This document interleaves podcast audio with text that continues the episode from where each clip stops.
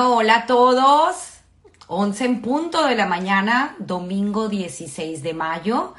Y feliz, de verdad, increíble de poder otro domingo más. Ya es nuestro episodio número 27 de este increíble proyecto que comenzó en octubre que se llama Historias que contar.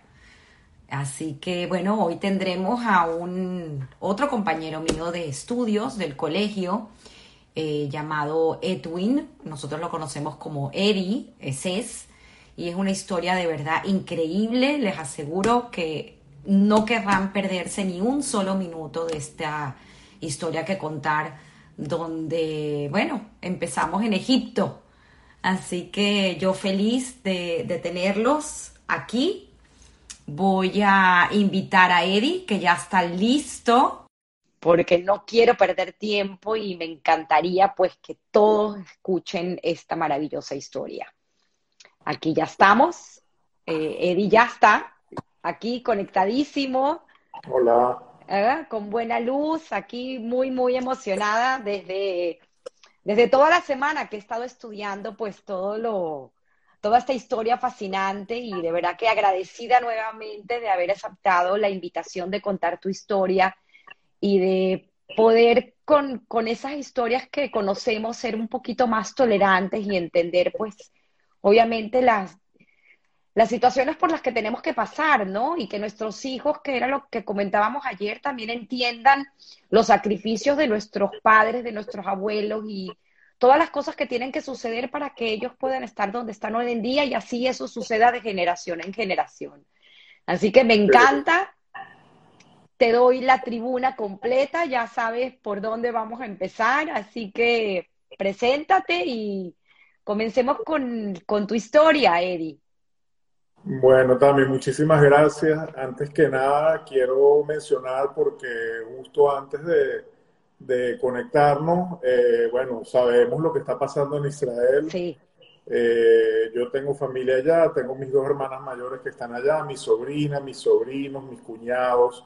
Eh, dos sobrinos nietos, eh, y bueno, están pasando mucho trabajo. En el momento que nosotros hablamos, eh, por ejemplo, mi sobrina hace unos 15, 20 minutos iba por la calle y tuvieron que parar el carro para salir del carro y meterse en un refugio. Entonces, mi, mi, mi, ánimo y mi exhortación de que nuestras tefilot, nuestras plegarias, nuestras verajot sean todas para, para el Estado de Israel, Además que tenemos también, creo que son ocho o nueve compañeros nuestros de promoción allá en Israel que también están pasando por ese trance que, bueno, sabemos que cuando se vive en Israel son cosas que pasan, pero bueno, a nadie le gusta y ni, ni, son agradables. Es así. Entonces, nuestros tefilot que vayan a, a que la situación se solucione de la mejor manera y que, bueno, que que podamos ya pasar este trance tan amargo. Y que se dejen de estar perdiendo tantas vidas injustificadas, ¿no? O sea, estas guerras en realidad no, no llevan a nada y bueno, que el, que el mundo entienda que en realidad eh, se trata de una defensa que está realizando el Estado de Israel por un ataque, ¿no? Que también eso es algo importante. Hay mucha desinformación del conflicto, pero bueno. En segundo Amén, término, nuestras plegarias. Así es. En segundo término, quería agradecerte a ti por honrarme con esta entrevista.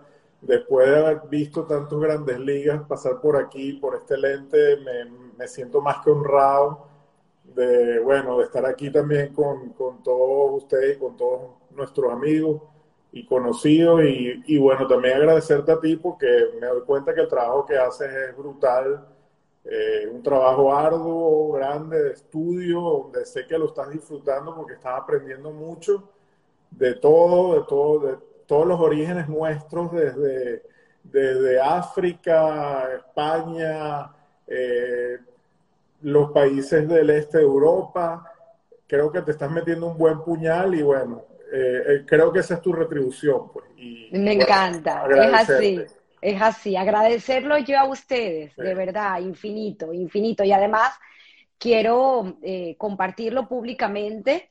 Eh, espero que se queden la hora o la hora y pico completa porque yo quedé fascinada con tu historia, o sea, me encantó eh, haber tenido la oportunidad de escucharla antes y poder hoy traerla a la audiencia.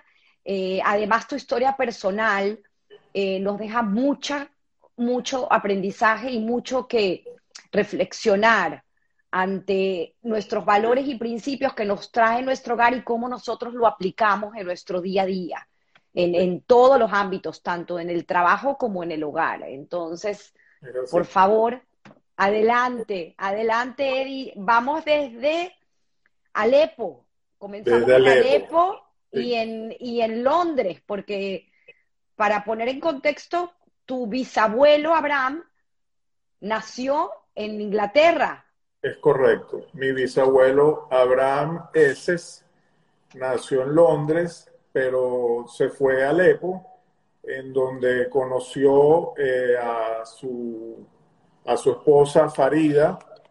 Eh, construyeron su hogar en Alepo y bueno, ahí tuvieron a mi abuelo Esra, de donde viene mi nombre en hebreo, que yo me llamo Esra en hebreo eh, mi, mi, abuelo Esra nació en Alepo en 1890 y bueno, muy joven, muy jovencito se fue a, se fue de Alepo, se fue al Cairo, bajó de Siria a Egipto y, y bueno, eh, hizo su vida, el resto de su vida y, eh, la hizo en, en, el Cairo, en Egipto, no, no se movió más de ahí. Y igualmente mi, por el lado de de mi abuela, eh, mis bisabuelos, Farak Duek y Sarina Hades, también venían de Alepo, también bajaron al Cairo y tuvieron a mi abuela Regine. ¿Ok? Entonces, bueno, por alguna razón que yo no conozco la información de, de la parte matriarcal, matriarcal de mi familia no es muy amplia, entonces tengo más información de la parte de, abuelos, de padres, que de abuelas y de madres. Entonces me disculpo antemano por eso. Eh, y bueno, vamos a por lo menos la parte de los de, de abuelo y padre sí hacerlo un poquito más extensa. Claro, lo que pasa es que tienes mucha documentación por lo metódico y, y lo ordenado que era tu padre cuidando pues toda esa información y lo tienes en, tienes una exquisita gama de documentos que utilizaron en el trabajo buscando mis raíces. Es maravilloso. Sin embargo, tienes muchas historias, así que no dejemos, no dejemos de por lado pues toda, todo ese legado de, la familia de tu madre. Sí, correcto. Bueno, mi, mi, mi abuelo Esra como le digo, muy jovencito se fue al Cairo, conoció a mí, también muy jóvenes, a mi abuela Regine, se casaron en el Cairo y tuvieron cuatro hijos. Esos cuatro hijos son Yvette, que murió muy joven, muy, muy joven por un cáncer. Ella tuvo a dos hijas, las cuales después de, de la muerte de su madre se trasladaron a Nueva York y ahí han vivido siempre. Una de ellas ya falleció también Después tuvo mi tío Alberto, que fue el primero, el pionero que se vino a Venezuela tempranito. Después tuvo mi papá, que nació en 1921. Y después tuvo mi tía Celine, que ella sí emigró a Londres, porque al ser ellos ciudadanos británicos por parte de su abuelo, tenía la facilidad de irse a Londres. Entonces, bueno, esos son los, los cuatro hijos de mi abuelo y, mi abuela, mi abuelo ese, mi abuela Regina. Eh, ellos en el Cairo tenían una vida muy, muy cómoda, muy agradable, vamos a decir. Yo creo que lo podemos comparar mucho con lo que vivimos nosotros en Caracas.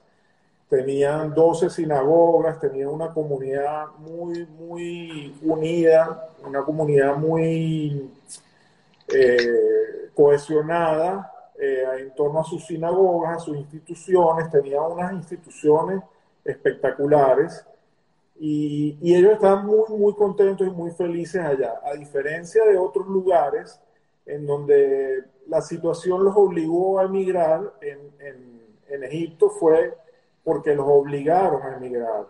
El gobierno los obligó, los votó de, Egipto, no fue algo que ellos quisieron hacer a cuenta propia.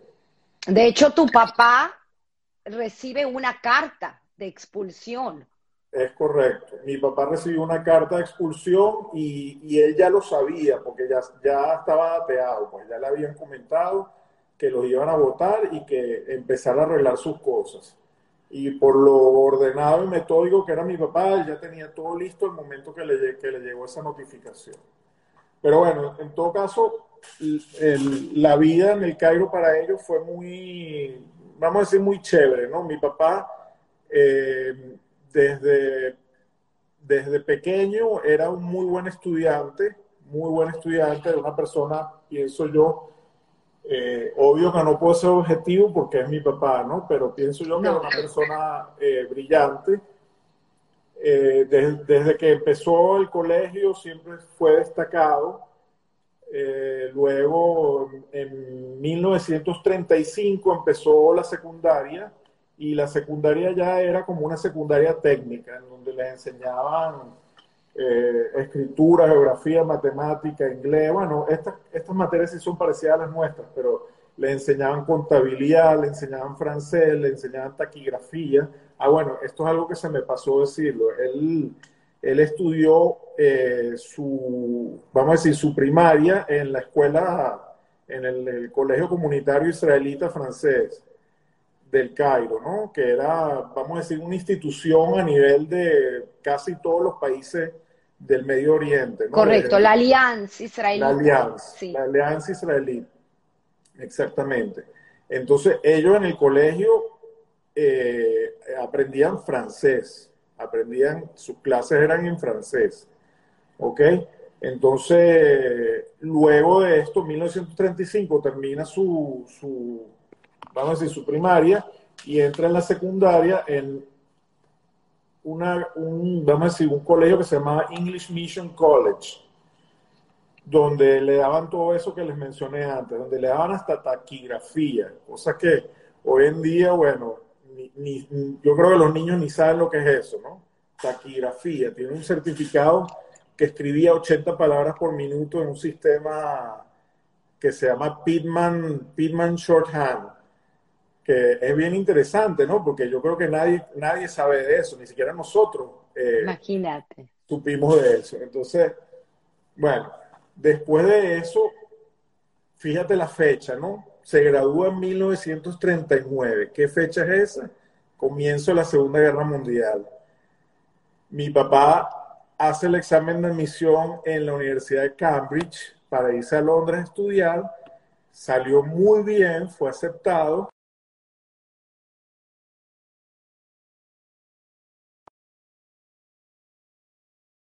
La guerra, ¿no? La guerra, ¿no? Entonces, bueno, ese sueño que él tenía se le truncó porque, bueno, obviamente no, no, estaban las condiciones. Pues. Entonces, bueno, eh, tengo tres años perdidos ahí. Supongo yo que mi papá se dedicó a trabajar porque no sé nada, no sé nada desde el 39 al 42. Entonces, en el año 1942, mi papá empezó a trabajar en el US Army Headquarters del Middle East. Del wow. Imagínate el trabajo. Sí. Eh, el, el, US Army estaba en Egipto por la cuestión de la construcción del canal de Suez. Correcto. Y entonces estaban, tenían obras civiles gigantescas, ¿no? Para la época eran megaconstrucciones donde empleaban a miles y miles de trabajadores. Mi papá tenía a su cargo 3.000 3.000 eh, obreros o, o empleados civiles que, él los manejaba. Entonces yo digo, imagínate tú manejar nóminas en esa época sin computadora ni nada de 3.000 personas, ¿no? Eh, yo me pongo en su puesto, yo manejo nóminas de 20 personas y me vuelvo loco. Imagínate una nómina de 3.000 personas. Bueno, entonces, después de eso, mi papá estuvo ahí hasta el año 47, trabajó cinco años ahí, fue, bueno, tengo una recomendación tengo una... Una carta, de recomendación que hicieron cuando él termina el trabajo, ¿correcto? Sí, tengo una carta de recomendación muy bonita que, bueno, no la tengo ahorita a la mano, pero, pero lo que dice prácticamente es que es una persona que es muy fácil de tratar, de muy buen trato, en donde, y que es ampliamente recomendado para cualquier trabajo que, que, lo vayan a emplear, por, por, su buen trato y su buen ánimo y su forma positiva de, de, afrontar las cosas, ¿no? Entonces yo creo que esa ya es una primera característica interesante de, de mi papá, ¿no? Que... Tengo, tengo aquí la carta abierta porque me la compartiste y está firmada el 10 de marzo de 1947. Y es exactamente, tiene cinco puntos, la firma un tal señor Waynes, eh, dice Civilian Personal Officer, porque él no era... Eh, Correcto, él era un oficial civil. No era oficial, sino era civil. Y eh, exactamente dice, voy a leer el primer párrafo porque de verdad que es interesantísimo. This is, this is to certify that you were employed by the United States Army in the Middle East from eh, julio 13 del 42 a marzo 10 del 47. Upon your termination on the close out of these headquarters, precisamente es cuando pues el Estados Unidos sale de toda esta disputa del canal de Suez. Eh, you were classified as civil assistant at a salary, o sea, todavía inclusive ponen el salario. Correcto. De 42.600 liras esterlinas mensuales. No, yo creo que era 42.6. 42.6, ok. Ok, puede ser. Sí, claro, 42.6. Sí, porque al siguiente trabajo ves que tenía un sueldo de 60 libras. Y pues dice todo. Su, sí, dice todo el personal que tenía a su cargo, precisamente lo que tú mencionas y, luego pues dice la persona que era. Es increíble, una carta... Qué increíble que tengan estos documentos. Eh, mi, papá guardaba todo, era impresionante, todo lo guardaba. Y todo lo guardaba ordenado, no así tirado, sino todo lo guardaba ordenado. Entonces era muy fácil conseguir la información de él. Bueno, después de esto... Termina este trabajo y luego tiene otro trabajo increíble en una empresa que se llama Shalom, si no me recuerdo, Shalom Brothers. Shalom Brothers, que es, vamos a decir, como una empresa, es algo parecido a lo que yo tengo aquí, ¿no? Como de importación y exportación, eh, en donde eh, exactamente los productos, no sé qué es lo que hacían, yo pienso que era algo relacionado con joyas. Eh, ok. Y, y, bueno, ahí, ahí estuvo bastante tiempo también, ahí estuvo nueve años. Eh, entonces, él hacía lo que llaman el bookkeeping, la contabilidad y, bueno, la parte de comercio exterior, en donde él se destacaba mucho porque, bueno, tenía mucha facilidad de trato con la gente, era muy, era muy simpático y, y, como te digo, siempre tuvo una actitud muy positiva ante la vida. Entonces, siempre eh, era todo lo contrario de Nube Negra, pues, o sea, siempre estaba contento y siempre estaba... Positivo. Correcto, siempre veía la parte positiva de las cosas, ¿no? Entonces, eh, lo recomiendan mucho también por, por, ese, por ese estilo de su manera de ser, ¿no? Entonces... ¿Cómo conoce a tu mamá? en 1900, mi papá conoció a mi mamá en ese interín mientras estaba trabajando en Salon Brothers y tuvieron dos, tres años de noviazgo y se casaron en el 56. En, ok marzo del 56, que es justamente cuando él sale de ahí. Y se casa a una edad eh, bien, bien avanzada para la época, ¿no? Exacto, especialmente mi mamá. Mi papá se casa de 34, 35 años, 35 años, y mi mamá se casa de 26 años, que para la época era, bueno, una anciana prácticamente. Eh, entonces, sí es, es, algo extraño, ¿no? Porque no, no, era, no era lo común, no era lo común. Lo común haciendo, era que haciendo una pausa aquí, podemos de repente recapitular de dónde viene tu mamá. Mi mamá viene igualmente, mis abuelos. Ah, no, bueno, yo no lo había dicho lo de mi mamá. Mi mamá, mi abuelo materno es Salomón Tuzún, quien tuvo un primer matrimonio con otra persona, esa señora falleció y entonces conoció a mi abuela, Rosa Mecamel. Los dos son del Cairo, ellos no, ellos no, vienen de Alepo, los, dos venían del Cairo. Mi abuelo nació no, no, sabemos la fecha exacta porque el, el, único hermano vivo que queda es mi tío, que bueno, no, no recuerda, y, y, alrededor de 1895. Entonces, él se casó en segundas nupcias con, con Rosa, mi abuela, y ellos tuvieron a cuatro hijos.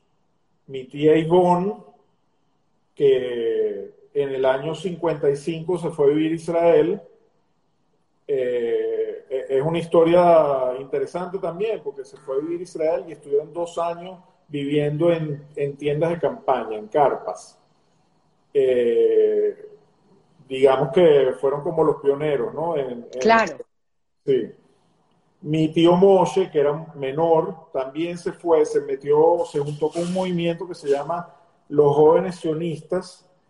A los 15 años se fue a Israel, imagínate. Y entonces quedaba mi mamá, que mi mamá, por cierto, no lo mencioné, nació en 1929, ocho años después de mi papá. Eh, y mi tío, el menor de todos, mi tío Edward, que era el más pequeño. Entonces, mi abuela fallece muy joven, mi abuela Rosa fallece, y prácticamente le queda la responsabilidad a mi hermana, a mi, a mi mamá, de, cuidar de mi, de mi tío el menor y del siguiente más o menos también. Porque, bueno, tú sabes, en estos tiempos eh, la, crianza estaba todo en manos de la madre, ¿no? Entonces, claro. a, mi mamá le cayó esa responsabilidad tan fuerte, siendo ella muy joven, y yo creo que por eso, eso es una de las razones que, que yo me explico que a mi mamá no, no le gustaba mucho hablarnos de, de su, de su juventud porque estaba muy dolida, ¿no? Estaba sumamente dolida por eso, porque se fue su mamá muy joven y le tocó una responsabilidad que, bueno, que, que, nadie busca algo así tan joven. Claro. Entonces, bueno, otra cosa que no, no te mencioné es que mi abuelo Salomón Tuzún era rabino.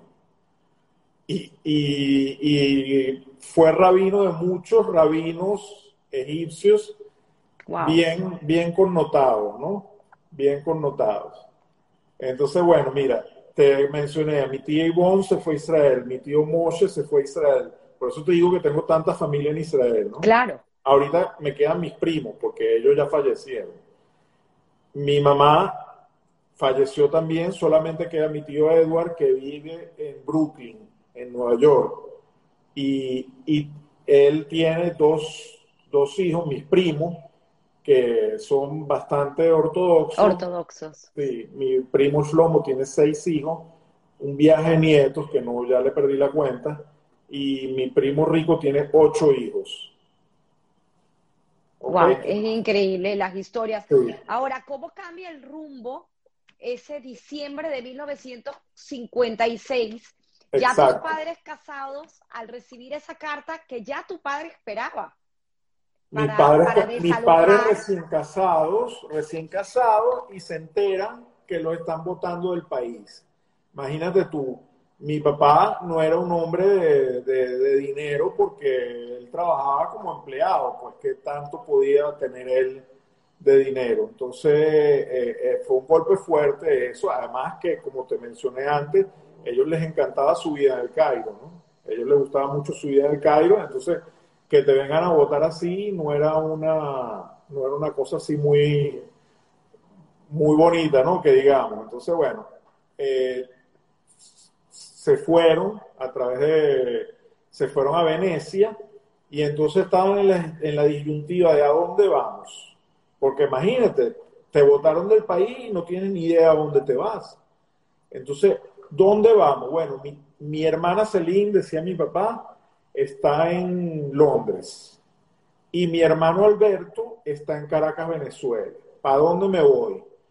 Entonces, tenía pasaporte británico mi papá y mi mamá tenía nacionalizada, nacionalizada británica porque al haberse casado con mi papá tenía derecho a optar por la nacionalidad británica. ¿A dónde nos vamos? Bueno, la mejor opción es Londres, definitivamente, porque tenemos la nacionalidad, no, no vamos a tener problemas. Pero entonces mi tío Alberto le dijo, vente para Caracas, que esto es un paraíso. El paraíso. El paraíso tropical, aquí el clima es una maravilla, vas a ver qué fácil te va a hacer trabajar, vente para Caracas y lo convenció.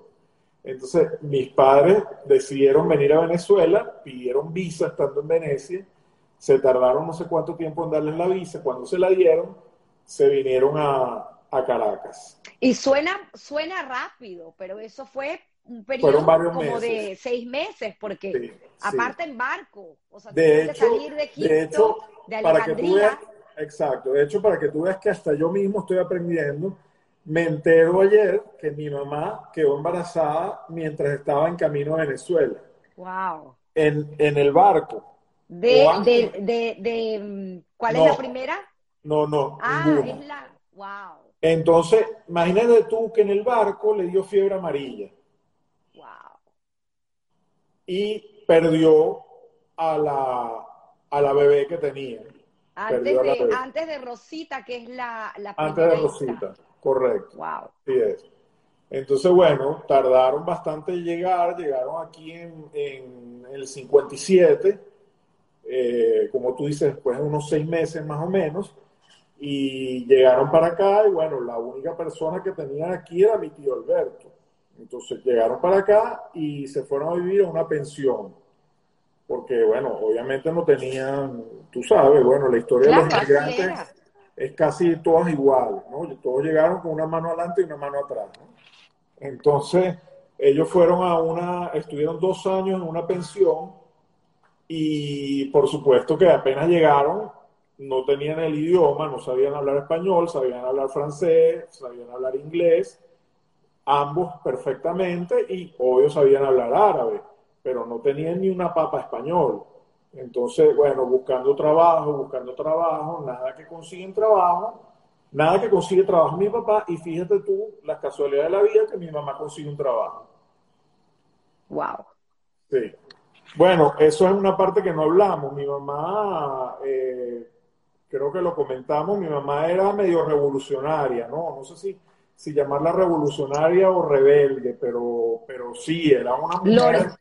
Lore, Loret, echaba para adelante, echaba para adelante y bueno, llegaron a Venezuela. Campeona de, de ping-pong, de tenis de, mesa, ¿correcto? Sí, correcto. Y tú la ves ahí en las fotos en, en atletismo, en competencia de atletismo, en competencia de ping-pong, y entonces la ves montada en un jeep en el desierto en Egipto. Entonces, no era una mujer, vamos a decir, de la época, pues hoy en día, obvio que todas esas cosas las vemos cotidianamente. Pero en esa época no era así, estamos hablando... Una mujer de avanzada, totalmente. Exactamente, o sea, estamos hablando ya de 70 años, eh, probablemente, probablemente 60, 70 años. Entonces, este, sí era una mujer este, fuerte, ¿no?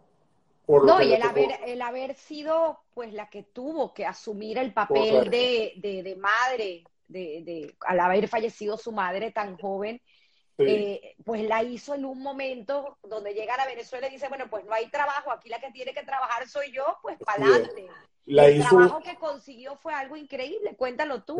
la hizo, eh, también la hizo una mujer dura, ¿no? Que es otra cosa que, que hay que resaltar. Mi mamá era una mujer dura, era muy difícil escuchar a mi mamá diciéndole te quiero, te amo, o sea, diciéndonos a nosotros te quiero, te amo, pero la manera de ella de demostrar su amor incondicional era a través de la boca, con la comida. La comida. la comida era la demostración de amor más grande que ella tenía. El libro de recetas de cocina de tu mamá.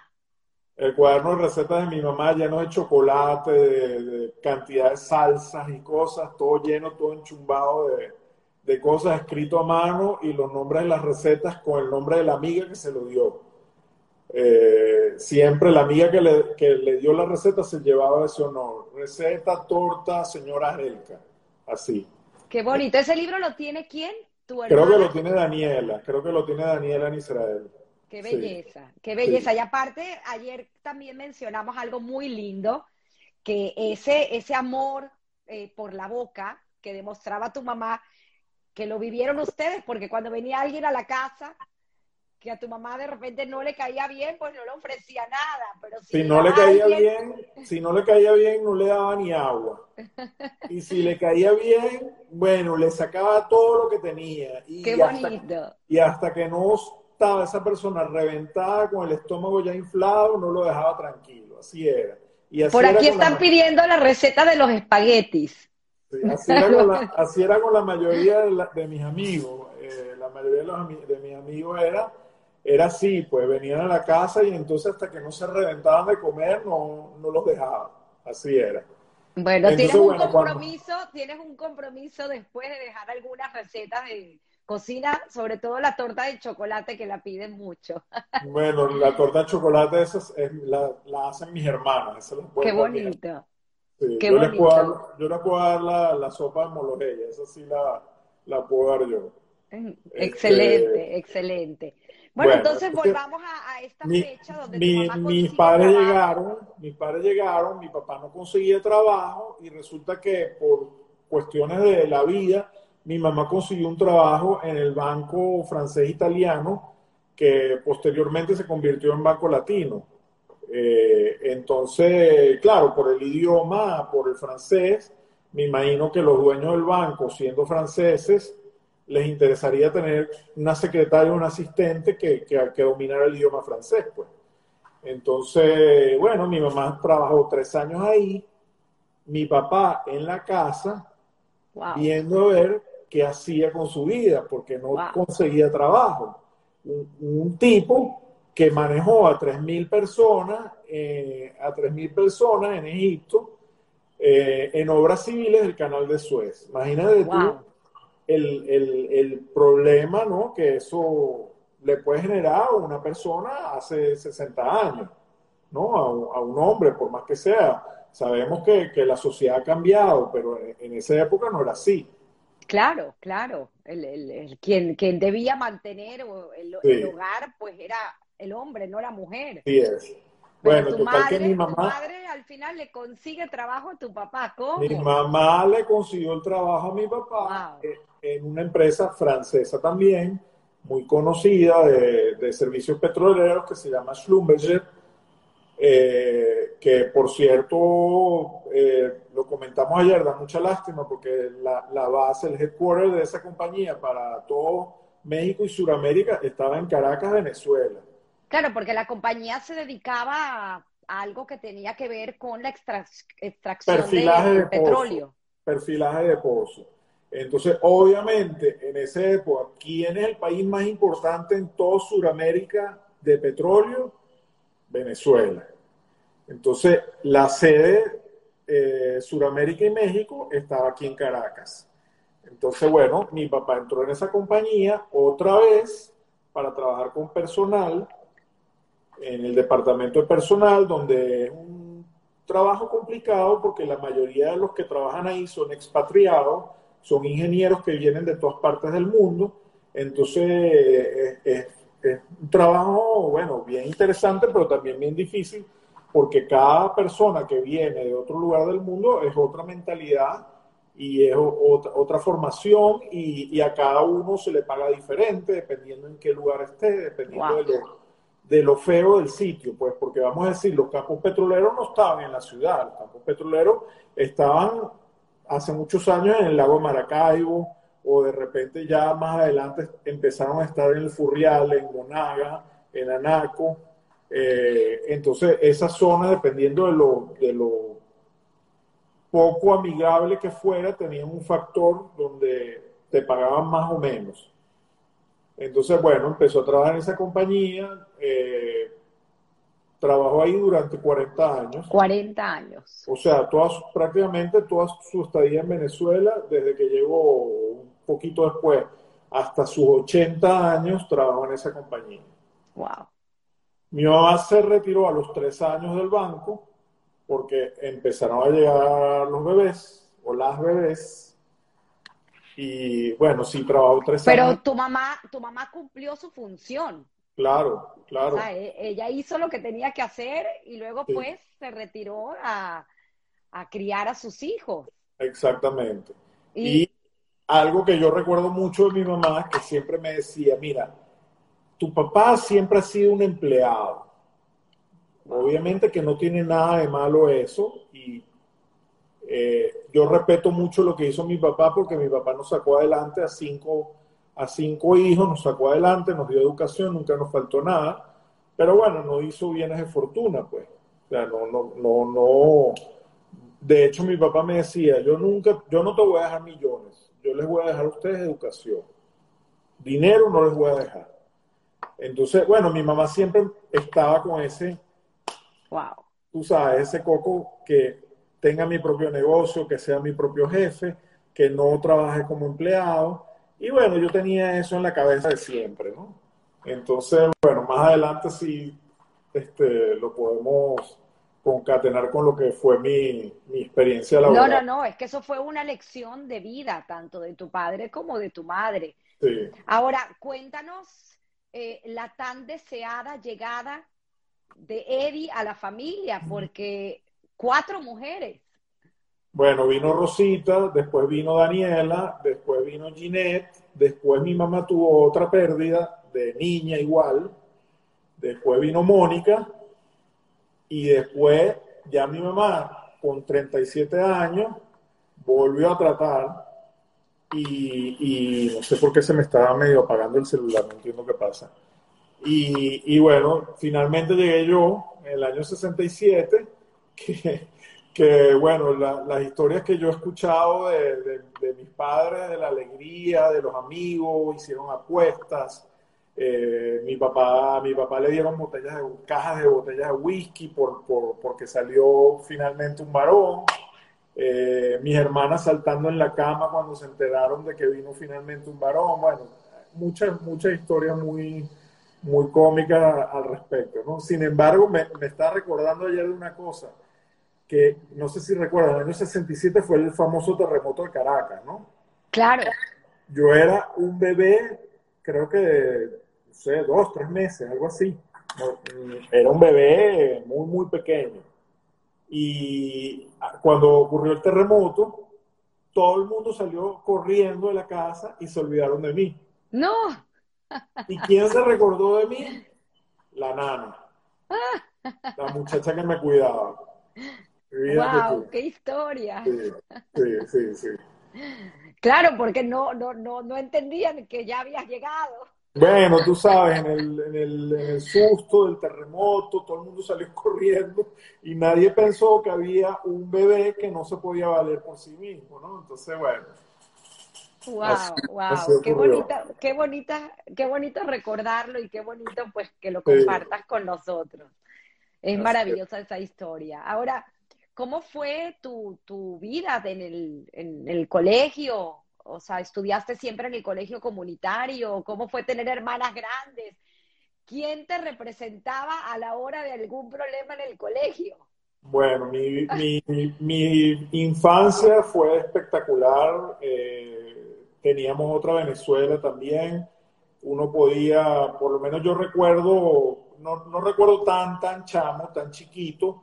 Sí sé que, por ejemplo, el jardín de infancia fui al colegio Miki, que lo tenía enfrente de la casa Ok, pero después me pusieron, cuando pasé a preparatorio, me mandaron al colegio Moray y Luce, y a partir de preparatorio empecé a estar en el Moray y Luce de San Bernardino, hasta que me gradué de bachillerato, que, bueno, fuimos la última promoción en graduarnos en ese colegio, ¿no? En San Bernardino. Es correcto. Eh, para, para mí, bueno, yo tuve una infancia muy chévere, yo, nosotros vivíamos, mucha gente recordará, en el Parque Anauco, en donde para, para un niño era lo máximo, porque tú estabas ahí como en un campamento, pues estaba lleno de niños, montabas bicicleta, montabas patinetas, hacías lo, lo, que quisieras, estabas en la calle, pues prácticamente en la calle, porque, mm, o sea, vivías fuera de tu casa, pues, no, no, es como ahorita que los niños están encerrados, bueno, ni hablar de la época de pandemia, pero, pero incluso antes. Entonces, eh, yo, yo recuerdo mucho siempre que que montaba mucho bicicleta, un par de veces me, me, me robaron el reloj cuando salía a la calle, pero eran cosas, digamos que no, no lo que uno ve hoy en día, ¿no? Eran cosas medio inocentonas. Tampoco era gran cosa. Pero ¿quién, ¿quién iba al colegio cuando te portabas mal? cuando yo era muy tremendo, al igual que mis hermanas, casi todas eran muy tremendas, y, y ya cuando yo estaba en tercero, cuarto, quinto año, ya mis padres ya tenían más o menos unos cuantos años, ya estaban medio cansados, ¿no? Entonces, mi, mi representante legal era, era Daniela, mi hermana Daniela. Entonces, la que iba y me alcahueteaba todo era Daniela. Entonces, cuando a mí me, me llamaban a mi representante, yo no tenía problema porque sabía que iba a venir Daniela y no, no me iban a regañar tanto, pues, porque ella me iba a alcahuetear. Entonces, por ese lado, siempre tuve esa ventaja. Hasta que un día llegó tu mamá. Sí, una vez recuerdo que mi mamá sí, no sé por qué razón fue, y, y creo, si, si, mal no recuerdo, que le tocó hablar con la profesora Garber. Con, Nuestra querida profesora Doris. Con, mucho respeto para la profesora Garber. Le tocó hablar con la profesora Garber. Entonces no sé qué, qué le, le, reclamó la profesora Garber a mi mamá ni, y mi mamá ni le paró. Le pasó por un oído y le entró por otro. Llegó y le dice, mire profesora, yo quiero que ustedes le enseñen a mi hijo a escribir, porque escribe muy feo. Yo estaba en cuarto año. Y la profesora Garber se quedó, bueno, pero yo no, nosotros ya no podemos enseñarle a escribir, eso se tiene que meter en cosas de caligrafía, no, nosotros ya no estamos para eso. Y bueno, así era. Entonces casi siempre la que me sacaba la pata del barro era mi hermana Daniela. Wow, increíble. Sí. Y eh, desde chiquito eso fue algo que me llamó muchísimo la atención porque han pasado varios compañeros eh, por, por, historias que contar y pues a todos eh, el tema de, de, del examen de aptitud o de qué estudiar les marcó profundamente su escoger la carrera. Pero a ti no, o sea, tú sabías y lo tenías clarito. Para nada, yo estaba claro desde que, desde que tenía uso de razón. A mí eh, siempre la electricidad me, me daba como una especie de, no sé, yo la sentía que era como una especie de magia. Yo veía la electricidad como algo mágico y para mí era fascinante. Yo quería saber cómo era la electricidad, cómo, o sea, de dónde venía la electricidad, cómo se comía eso, pues quería investigar, quería profundizar en todo eso. Y desde chiquito haciendo experimentos en la casa, agarraba los cables y entonces pegaba, hacía cortocircuito, pegaba los cables y entonces se, se, caían los breakers de la casa y ya era algo común. Entonces mi papá, Eddie, otra vez. entonces ir corriendo el tablero para volver a prender el breaker. Igualmente agarraba los teléfonos, los desarmaba, le quitaba las campanas y entonces después las ponía las campanas por toda la casa y las hacía sonar entonces salía corriendo mi papá o mi mamá a atender el teléfono y resulta que atendía el teléfono y no había nadie en el teléfono. Era yo fregándolo. travesuras, travesuras. Sí. Entonces, bueno, desde pequeño tenía yo esa espinita de la electricidad y bueno, cuando me tocó hacer exámenes de aptitud, obviamente todo, todo decía que yo tenía que estudiar una ingeniería. En algún momento me salió ingeniería de computación, ingeniería de sistemas, que también me gustaba bastante. Me gustaba mucho la parte de programación. Este, que, que, eso me di cuenta después también en mi carrera. Y, pero no, la ingeniería eléctrica siempre ocupaba el primer lugar, siempre, siempre, en todo. Entonces no lo dudé dos veces. O sea, la única decisión que tuve que tomar era en cuál universidad iba a estudiar, más nada. El resto fue algo muy fácil para mí. Muy fácil. Y entraste en la Universidad Metropolitana, en la UNIMED. Entré en la Universidad Metropolitana, entré en la Universidad Central, pero no quise estudiar en la Universidad Central. Eh, preferí ir a la Universidad Metropolitana. Y tienes unas anécdotas increíbles porque pasando estos cinco años de estudio, pues eh, tienes una tesis formidable que inclusive eh, entra en un concurso y, sí. y es y, increíble lo, lo, lo, la satisfacción que te trae, pero antes de eso tienes una experiencia muy increíble con, con, un profesor que quiero que compartas con nosotros porque creo que sí. fue uno de esos momentos que uno sin darse cuenta marcan tu vida. Es así, es así. Fíjate, yo en el colegio era un estudiante promedio, no ni raspaba ni sacaba buenas notas, estaba como decir ahí en la mitad y habían cosas que me desagradaban, o sea, por ejemplo, yo no, a mi biología, química no me gustaban, eh, las cosas de manuales, de dibujo, de todas las cosas que hubiera que, eh, tener cualidades artísticas, siempre fui demasiado malo y me, no me gustaban. Entonces, claro, eh, conversábamos, ¿no? Que me pasaba algo parecido a lo que le pasaba a nuestro compañero Aarón, que las cosas que no me gustaban, como que uno se bloqueaba y, bueno, uno eh, no le paraba mucho y, bueno, las notas que sacaba eran mediocres y no, no estaba muy pendiente de eso, ¿no? Tampoco en esos tiempos la gente le paraba mucho a eso. Entonces yo llego a la universidad a una carrera donde todo el mundo te dice, mira, te vas a graduar en siete años, siete años y medio, ocho años. Hay gente que ha durado diez años en esa carrera. Entonces yo, wow, qué lío me estoy metiendo yo, ¿no? Y claro, porque era, una carrera de cinco años, pero era tan difícil era muy que difícil. que, la mayoría pues se tomaba más de los cinco años para graduarse. Exactamente, porque tenías que ver varias veces una misma materia.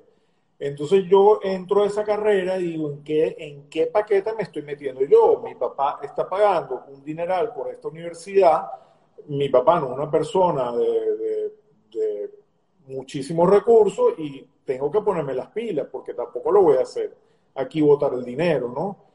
Entonces yo llego para allá, uno viene medio mentalizado y medio, ¿cómo te digo? Medio, no, sé si la palabra es traumatizada, pero uno viene medio pensando que, bueno, yo soy un tipo que no soy muy inteligente, porque, bueno, nunca he sacado buenas notas ni, ni me he destacado en, en, nada académico, ¿no? A pesar de que, bueno, sí, en el colegio siempre entraba en las Olimpiadas Matemáticas y esas cosas sí siempre, siempre me gustaron, ¿no?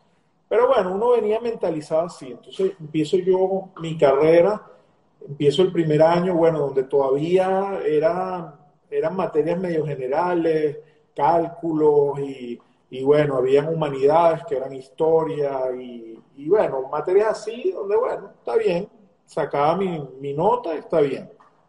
Llega el primer año, empieza redes, que son las, las materias más difíciles, redes y electrónica. Entonces llego yo a una clase electrónica y el profesor famoso, este profesor raspa a todo el mundo, no hay quien le pase, tienes que ver esta materia tres veces. Ese era el comentario que uno escuchaba en los pasillos y de, las personas que ya habían pasado por esa materia. Entonces, bueno, yo ya tenía mi grupito de estudio, nos reuníamos varios siempre en casa de algunos, estudiamos, estudiábamos bastante, llegamos al primer examen, perfecto, lo presentamos y cuando empiezan a dar las notas, empiezan a dar las notas de 0 a 20, ¿no?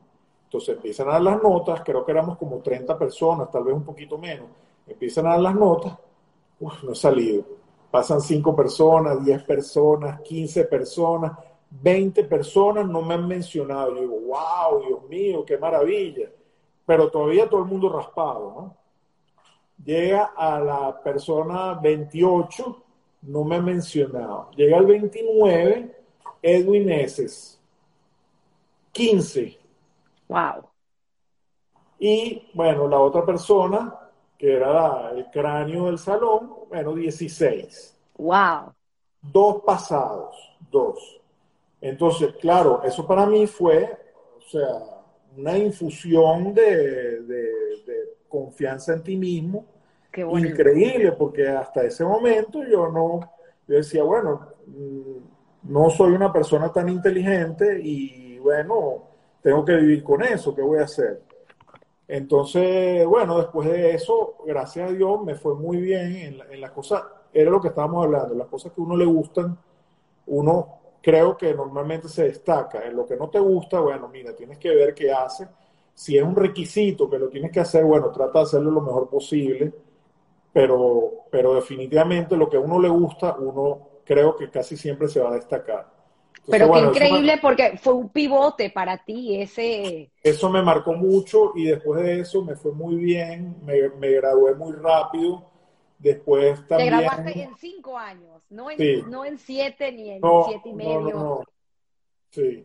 Tuve la suerte también que me quitaron materias que no me gustaban. Yo tenía como ingeniería, tenía química, no me gustaba la química, me la quitaron porque hice un cambio de peso. Me quitaron dibujo. Dibujo.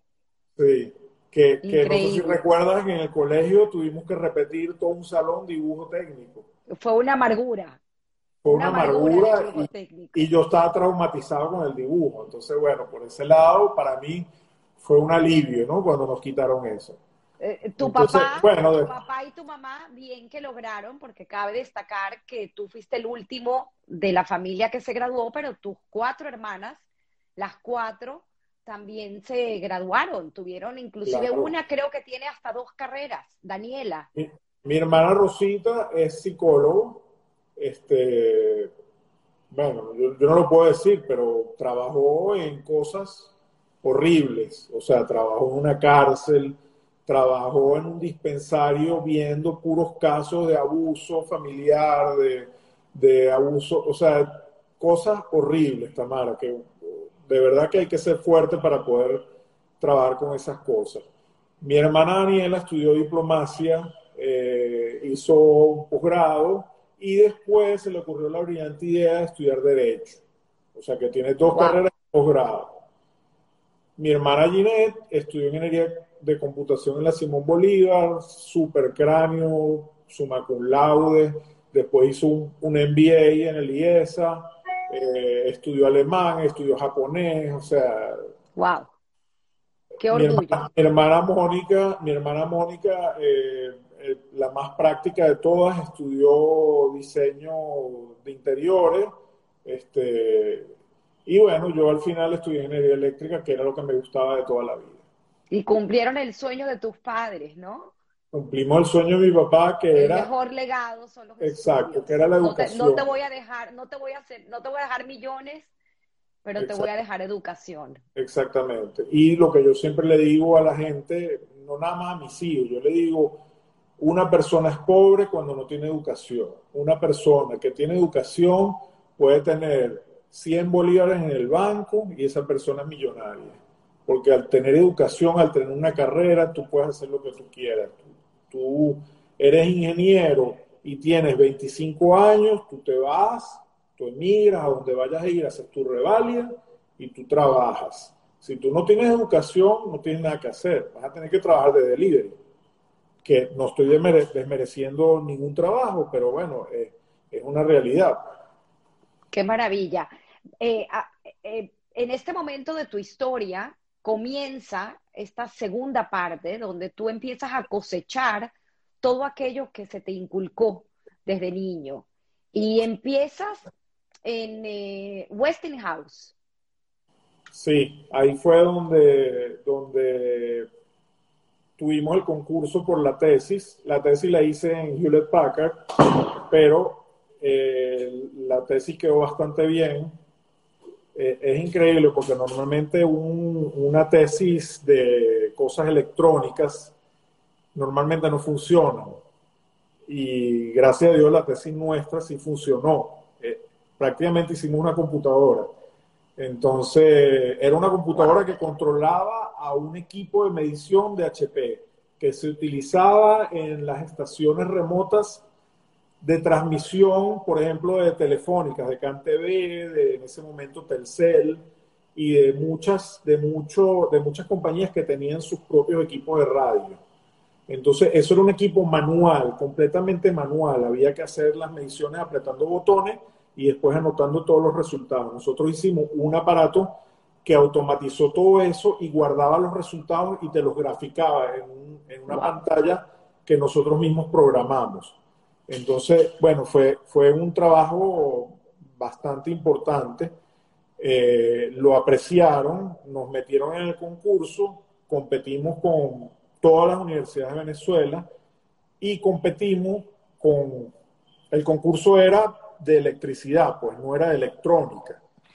Y, bueno, quedamos en segundo lugar. Eh, después de eso, Westinghouse nos contrató a los dos, tanto a mi compañero como a mí, y bueno, en, ese trabajo era un poco pesado para mí porque el Westinghouse estaba en Santa Teresa del Tuy, entonces yo me tenía que trasladar todas las mañanas manejar una hora hasta Santa Teresa del Tuy con un carro todo estartalado.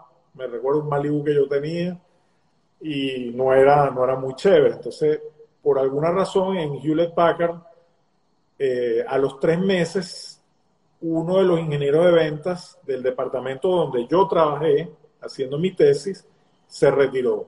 Entonces quedó una vacante. Inmediatamente me llamaron. Entonces, bueno, yo obviamente la decisión fue muy fácil, ¿no? Primero trabajaba en Caracas y segundo que el sueldo me lo multiplicaron por tres. Wow. Entonces, obviamente que ahí no, no había indecisión. Entonces, bueno, empecé a trabajar en Hewlett Packard, eh, trabajé tres años en Hewlett Packard como ingeniero de ventas, me asignaron, porque esa persona que se fue era el encargado de CanTV, me asignaron esa cuenta, ¿no? La Telefónica de Venezuela, que para ese momento estaba empezando el proceso de privatización, ¿no? Eh, todos sabemos que las compañías, todas las compañías, cuando están en manos del Estado, no funcionan bien. Y una vez que son eh, tomadas por manos privadas, le empiezan a invertir mucho en recursos, en tecnología, en personal. Entonces, bueno, yo estando en una empresa que vendía tecnología, fui el primer, primer beneficiado porque apenas empezó a trabajar CanTV con la nueva administración, nos hicieron compras gigantescas, ¿no? Y al hacernos esas compras gigantescas, había que darles entrenamiento a esos, a esos técnicos. Entonces... Que ahí fue cuando vino tu, tu gran aprendizaje, que a pesar de no haber estudiado un posgrado, tu posgrado fue esa, esa, esos tres años con esa cuenta, con, con ese maravilloso capital. Porque lo que yo aprendí de, esos técnicos. Educación. Es lo que yo aprendí de esos técnicos que, que, que, valga la cuña, eran espectaculares. No lo iba a aprender en ningún lugar tan directamente como lo aprendí con ellos. Porque yo, yo estaba con ellos, yo llevaba los equipos, hacíamos las mediciones juntos, analizábamos los resultados juntos entonces, y aprendíamos juntos, porque ni ellos ni yo conocíamos bien, obvio, o sea, a mí me daban mi training. Yo, yo, cada vez que salía un equipo nuevo, a mí me llevaban a la fábrica a darme mi training del equipo, pero era un training de una semana. Y obviamente que nunca podía saber todas las capacidades. Entonces, yo aprendía mucho con ellos y, y, fue una experiencia muy chévere porque me recuerdo que cuando hicimos, hicimos una venta grandísima, apenas Cante fue privatizada, nos llevamos a 12 técnicos de CanTV a, a la sede de Hewlett Packard en Palo Alto. ¿no? Eh, y, y, yo me sentía, yo no sé si recuerdas, pero yo, fui muy asiduo a, a universitarios, ¿no? Eh, en la época que éramos madrijín y que hacíamos seminarios y cosas así. Yo me sentía prácticamente en un campamento de universitario, porque yo me llevé a 12 técnicos con otro compañero de trabajo y alquilamos dos vans y entonces los llevábamos a ellos todas las mañanas a recibir las clases y cuando era fin de semana, como estábamos en Palo Alto, me recuerdo que los llevamos hasta Alcatraz.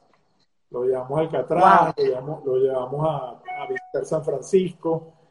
Entonces, bueno, fue una experiencia bien, bien, bien chévere. La verdad que me quedó, me quedó muy bonita esa experiencia.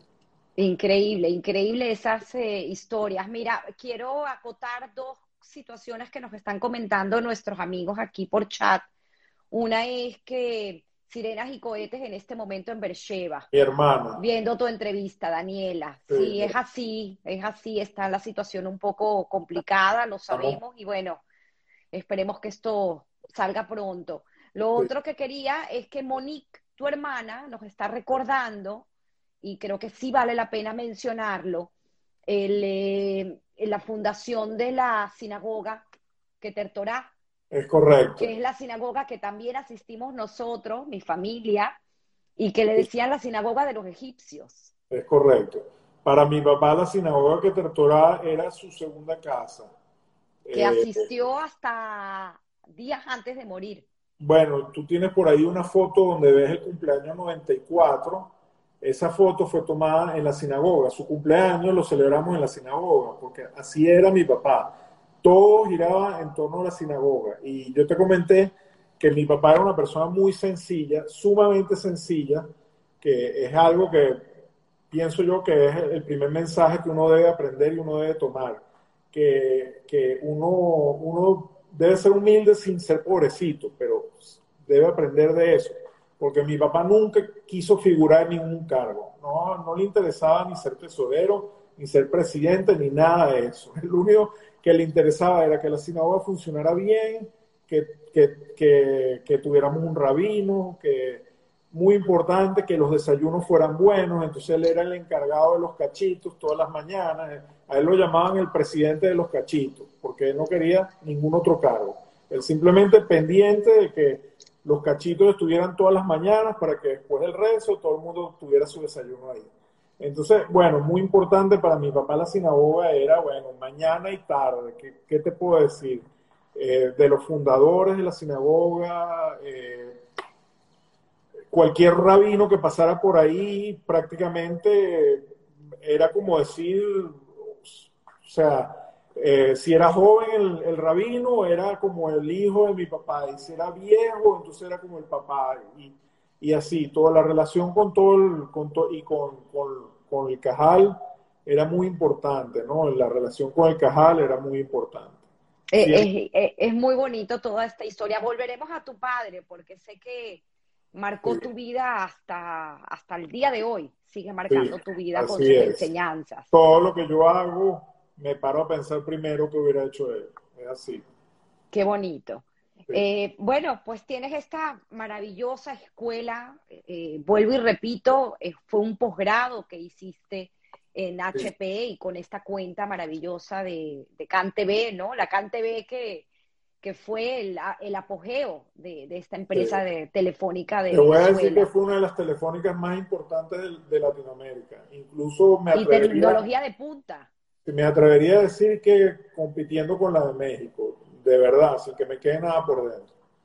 Eh, era muy buena y, y, y, la gente que yo conocí ahí me aportó muchísimo. No, no, no nada más la parte económica, porque sí es verdad, me fue bien gracias a eso, pero, pero lo que yo aprendí tanto en HP, con el personal de HP, más el personal de, de las fábricas de HP, donde, donde tenía que viajar mucho. Yo, tenía, yo, yo tuve que ir a Escocia, a una fábrica muy importante que tenía HP allá.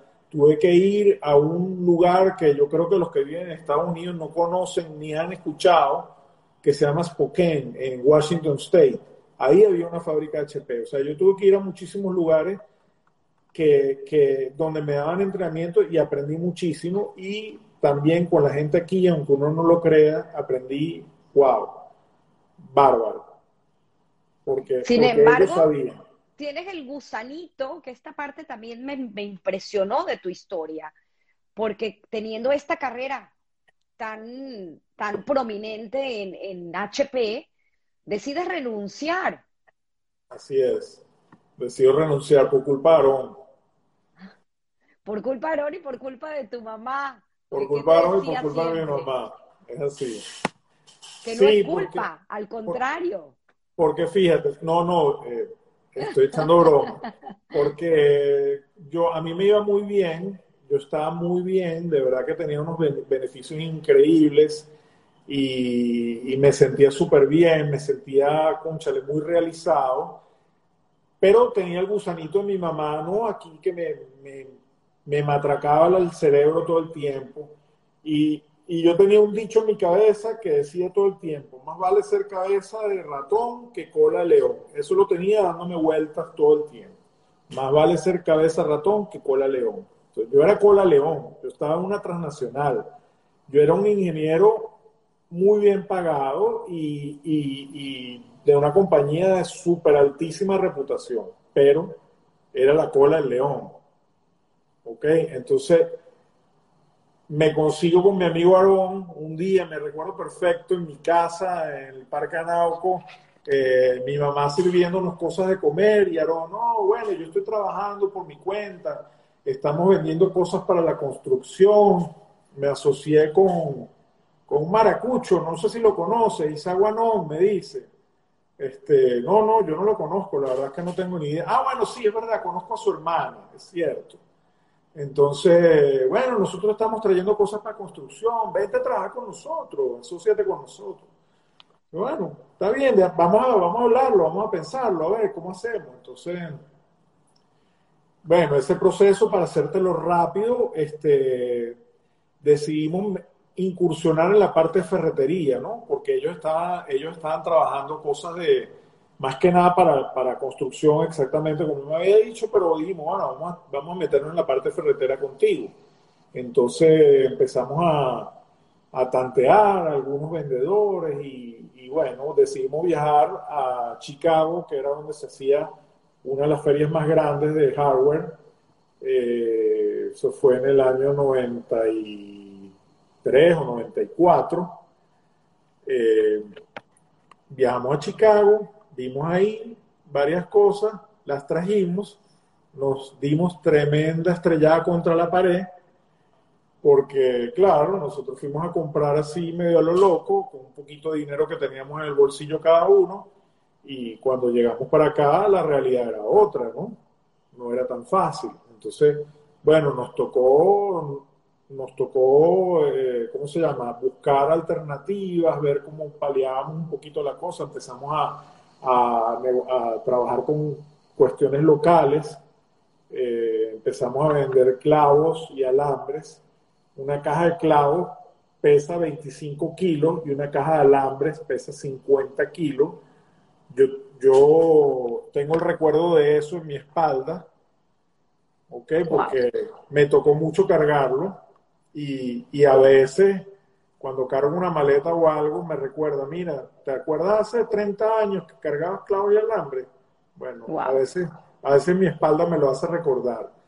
Entonces, bueno, empezamos con eso y bueno, otra vez eh, empezamos a sacar un poquito la cabeza del, del foso, empezamos a ver un poquito de luz y bueno, de repente a Aarón le hicieron una oferta de una marmolería, entonces él, le gustaba mucho eso y dijo, yo me voy a, yo voy a comprar la marmolería. Entonces en ese momento yo le dije, mira Aarón, yo no tengo más dinero, yo no tengo plata para invertir, yo no puedo ir contigo porque ¿cómo voy a hacer? O sea, no puedo. Pues. Entonces, dije, bueno, tranquilo, yo me voy a la marmolería con Isaac, tú quédate aquí, trabaja el negocio, seguimos siendo socios y vamos a ver qué pasa. Bueno, efectivamente pasó un año, año y medio, dos años y bueno, eh, Aaron insistió con la marmolería, ya, ya conocemos la historia, y Zach no quiso insistir, regresó conmigo y entonces en ese momento sí decidimos separarnos. Obviamente, súper amistosamente, cero problema, tomamos una foto dijimos, esto es para ti, esto es para ti, quedamos perfectos. Gracias a Dios es una historia de split increíble porque no hubo ningún tipo de conflicto. Entonces, bueno, seguimos Isaac y yo echándole duro, duro a la compañía, eh, empezamos a trabajar, empezamos a traer primero a través de traders, a través de intermediarios, y a medida que empezamos a, a aprender el negocio, a aprender cuáles eran los productos que se vendían, cuál era el gusto del mercado venezolano, entonces empezamos a, a pensar y viendo yo también el ejemplo de mi cuñado Kobe, que él traía sus cosas de China, pero en, en, otra área, ¿no? En cuestiones de bebés. Viendo yo el ejemplo de él, entonces dije, bueno, mire, ¿sabes qué? Yo creo que ya es momento de que nosotros pasemos a un siguiente nivel que es ir a China, ¿no? Empezar a comprar China. Entonces hablo con, Hablo con mi cuñado. Este, para poner un poquito en contexto, eh, esta empresa es la empresa que tú tienes actualmente, hoy de 27 años, con este socio que no conocías en ese momento, pero que es tu actual socio. Que me cayó de carambola, no lo conocía, ni sabía de él, y de repente, de la noche a la mañana, ¡pum! Aquí está, un socio.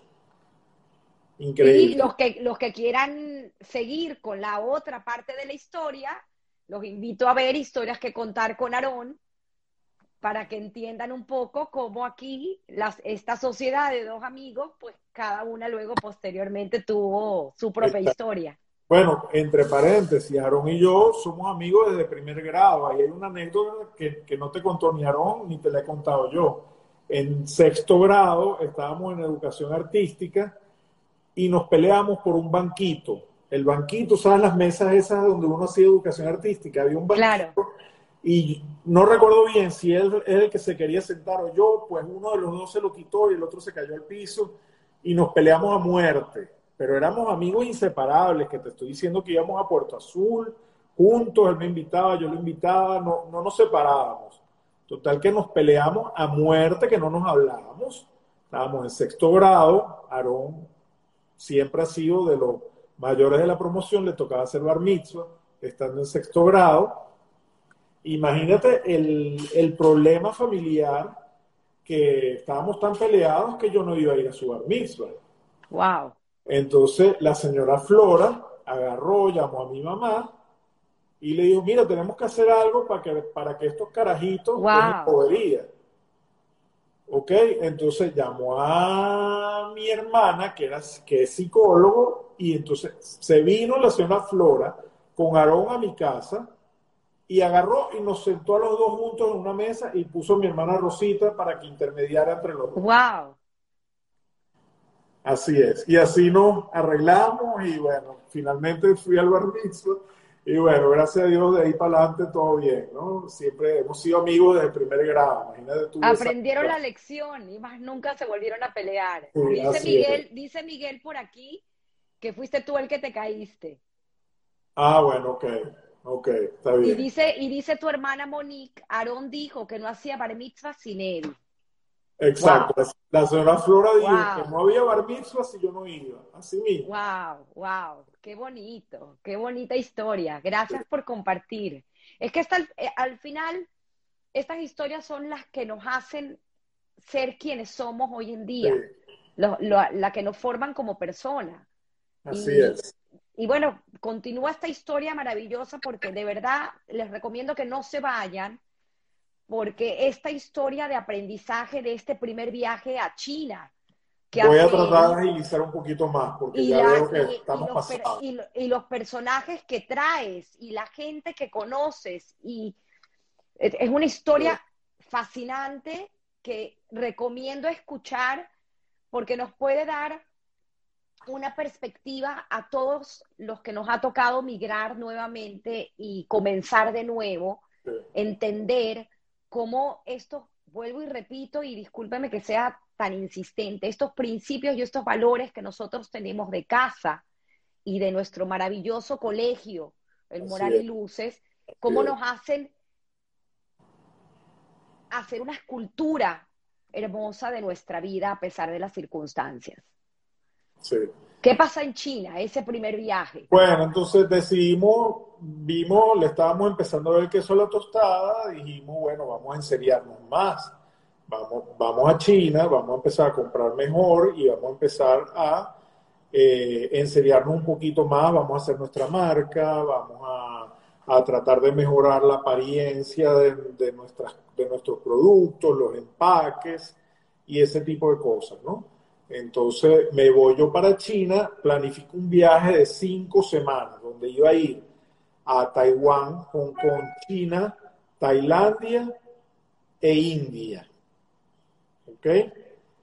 Entonces, lo primero, la primera parada, Taiwán. Me consigo con mi cuñado Kobe, que estaba trabajando en Taiwán. Primera vez yo en mi vida que voy a un país tan lejano y con una cultura tan diferente, ¿no? Estamos hablando de 1999. Eh, para, para esa fecha ya la empresa ya había dejado de ser Drexter y era ya distribuidora Sanifer. Sí, sí. y con tu socio Isaac. Correcto. E, eso es otra historia, ¿no? Que la empresa se llamaba Drexel porque la... La, Universidad de Aarón. La fundó Aarón y Aarón la llamó como su universidad. Exacto. Entonces, bueno, me voy, me voy yo a Taipei, me consigo con mi cuñado y le digo, Kobe, ayúdame porque yo estoy más perdido que, bueno, yo no, no sé bien cómo es la cosa. Entonces, bueno, trabajo un poquito en Taiwán, eh, tres días en Taiwán, vámonos a Hong Kong, nos vamos a Hong Kong. Yo no tengo nada que hacer en Hong Kong, ahí lo que hay son puros traders. Ya yo quiero superar esa etapa de los traders. Entonces, ok, nos toca ir a China, nos vamos a, a Guangzhou que es la capital de Cantón, de la provincia de Cantón, y es donde se hace la famosa feria de Cantón, que es una feria que se hace cada seis meses, que es una feria de commodities, no es de ferretería, es una feria, feria de commodities en general, Ahí consigue desde una grifería hasta un lápiz, eh, cerámicas, lo que tú quieras, maquinarias, todo, tractores, lo, que te pasa por la cabeza, ahí está. La feria de Cantón en estos eh, tiempos de pandemia, pues se ha paralizado, ¿correcto? Se ha paralizado, está virtual, sí, está virtual. Yo creo que este año no va a haber ni, ni la de abril, ni la, ni la de abril acaba de pasar, y la de octubre creo que tampoco, pero bueno. Entonces voy a la feria de Cantón y es como un niño entrando en una dulcería. O sea, yo, entro a, eso, a esas exhibiciones que, que todavía no eran el, el, centro de convenciones tan espectacular como el que tiene hoy en día. Eran, era un centro de convenciones medio, medio feo, pero igual, era gigantesco. Y wow, Dios mío, ¿dónde estaba yo metido? ¿Qué hice yo seis, siete años perdiendo mi tiempo? Yo tenía que haber estado aquí desde el principio. Y entonces empezaba, yo empezaba a ver, entonces yo decía, bueno, mira, yo esto lo compro en, vamos a decir, un dólar. Aquí me lo están ofreciendo 50 centavos. Dios mío. Entonces, bueno, ese fue el inicio de nuestra, nuestro despegue, ¿no? Eh, pero, pero sigue el detalle, porque es increíble. Ibas al, teléfono de, de, ah, a llamar a tu socio. Claro, para decirle, mira, esto es una locura. Yo aquí he conseguido unos precios impresionantes. O sea, los ahorros son de miles de dólares, no, no, no son tres lochas, es mucha plata. Entonces, bueno, claro, todos, todos excitados ambos porque, bueno, estábamos viendo como una luz, ¿no? Entonces, bueno, muy Claro, en ese momento no tenías broker, eh, ibas tú solo, no conocías. Fui, yo solo, sin traductor, sin nada. Sin traductor, ¿cómo hacías? con la experiencia que me había dado mi cuñado, Kobe, pero bueno, él también, cuando iba a China, también tiraba sus flechas. Tampoco es que él, por más años que tenía yendo, era muy difícil. Estamos hablando de año 99, año 99 China no es, no es la China de hoy en día, estamos hablando de 22 años atrás. Entonces, eh, tú, ibas a una gran ciudad, como decir Guangzhou o Shanghái, y bueno, está bien, más o menos te sentías cómodo, pero apenas te metías, salías un poquito de las ciudades, entonces ya eso era otro mundo. Entonces, bueno, yo empiezo a ver mi, mi feria, nosotros trabajábamos brochas, brochas de pintar, y rodillo, y entonces en uno de esos stands que yo veo, veo un tipo bajito, bajito, bien simpático, que, que, apenas me vio, me dijo, ven acá, ven acá, te voy a mostrar todo lo que tengo, hablándome en inglés muy, muy bien, muy bien. Eh, eh, empezamos a hablar e inmediatamente tuvimos una química fenomenal de, no vayan a malentender, una química comercial, ¿no? Entonces, bueno, me, me, pareció chévere, me dio buenos precios. Le dije, bueno, vamos a vernos. Yo después de la feria me voy a ir a Shanghái y voy a ir a visitar muchas fábricas, porque tampoco puedo comprar así a lo loco sin saber que el que está ahí mostrando la, los productos es una empresa fantasma. Entonces yo tengo que ir a ver, ir a ver el edificio, ir a ver los empleados, tengo que ir a ver, tengo que trasladarme. Entonces yo decido poner como que mi base en Shanghái, ¿no? Que era el lugar más cómodo para uno irse al aeropuerto, coger un avión en la mañana y regresarse en la tarde. Entonces, perfecto. Él me llama, me dice, mira, te voy a ir a buscar tal día en carro porque la fábrica está muy cerca de Shanghái. Te voy a buscar, vamos a ir a visitar la, la fábrica. Entonces, bueno, para hacer el cuento corto, inmediatamente se convirtió en proveedor mío, inmediatamente tuvimos una relación especial. Eh, eso fue en el 99. en el año 2005 nosotros decidimos montar una oficina en Ningbo, en una ciudad de China, porque teníamos necesidades grandes de, tú sabes, de manejo, de administración de, de toda la carga nuestra se me ocurre a mí la brillante idea de contratar a una una china, bueno, no lo digo efectivamente, a una mujer china que fue proveedor mío y bueno, eso me trajo dolores de cabeza increíbles, increíbles. Eh, yo me estaba volviendo loco, me estaba quitando salud y entonces una vez me levanté con eso en la cabeza, dije, tengo que quitarme ese yugo encima. Y, y planifiqué un viaje a China escondido de ella. Entonces me fui para allá, hablé con, con mi, como nos llamamos nosotros, brother, Rocky, y le dije, mira, quiero que nos reunamos y quiero hablar contigo. Entonces nos reunimos, le dije, mira, yo quiero que tú seas mi broker, yo quiero que tú me manejes todo lo que yo hago aquí, quiero salir de esta muchacha que me tiene loco, quiero que tú me manejes todo, todo el negocio desde aquí de China. Dijo, claro, seguro que sí, con mucho gusto. Entonces fuimos a Nimbu a despedir a esta china. Y él, él me cuidaba tanto, cada vez que yo iba, me cuidaba tanto que, que me llevó a sus tres secretarias, a sus tres asistentes, mujeres, las llevó conmigo porque tenía miedo de que esta muchacha se pusiera violenta.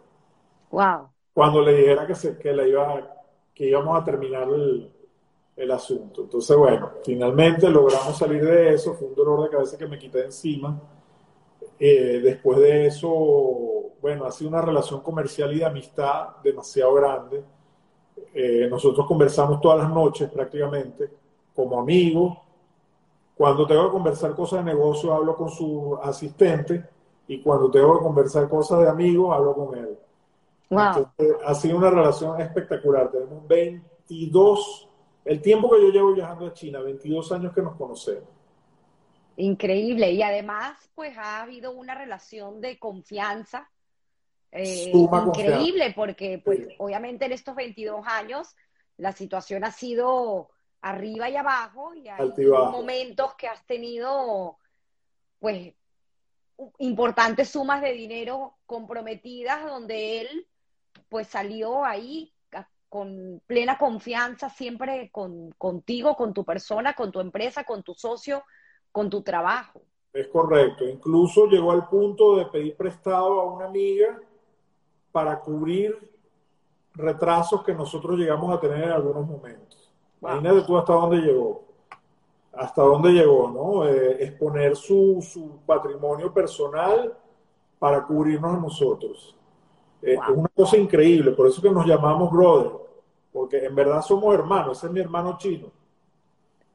Eh, quiero seguir con tu cuento de la empresa porque todavía tienes anécdotas increíbles, pero regresemos un poco al 97, a tu vida personal porque en todo este crecimiento que, y desarrollo que tienes con esta eh, eh, distribuidora de materiales y de productos propios, fabricación nacional, que luego inclusive vamos a hablar de la marca propia, porque llegaron a tener más de 900 productos.